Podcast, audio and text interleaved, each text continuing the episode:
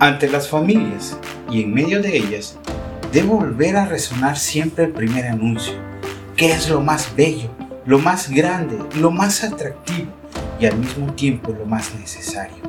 Y debe ocupar el centro de la actividad evangelizadora, el anuncio de amor y de ternura a la luz del infinito amor del Padre que se manifiesta en Cristo, que se entregó hasta el fin y vive entre nosotros.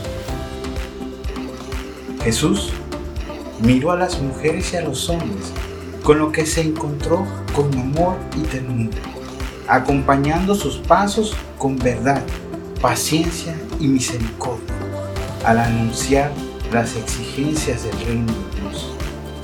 Y es así como que el matrimonio es un don, un don del Señor. La familia y el matrimonio fueron redimidos por Cristo restaurados a imagen de la Santísima Trinidad, misterio del que brota todo amor verdadero. Jesús inició su vida pública con el milagro en la fiesta nupcial en Caná. Compartió momentos cotidianos de amistad con la familia de Lázaro y sus hermanos y con la familia de Pedro. Escuchó el llanto de los padres por sus hijos, devolviéndoles la vida y mostrando así el verdadero sentido de la misericordia. Y así es, hermanos, Dios jamás nos deja solos. La familia es imagen de Dios, que es comunión de personas. En el bautismo, la voz del Padre llamó a Jesús Hijo amado.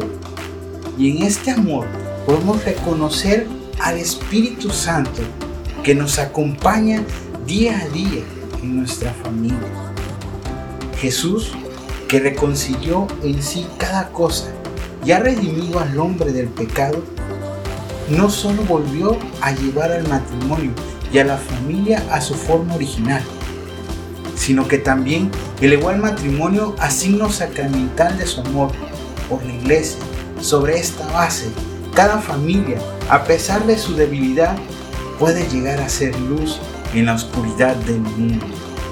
Anunciemos pues, hermanos, ese amor, ese anuncio de amor de alegría, de gozo, de que Dios siempre está con nosotros. Nos escuchamos pronto. Yo soy tu hermano Joaquín Medina para los compas Juan.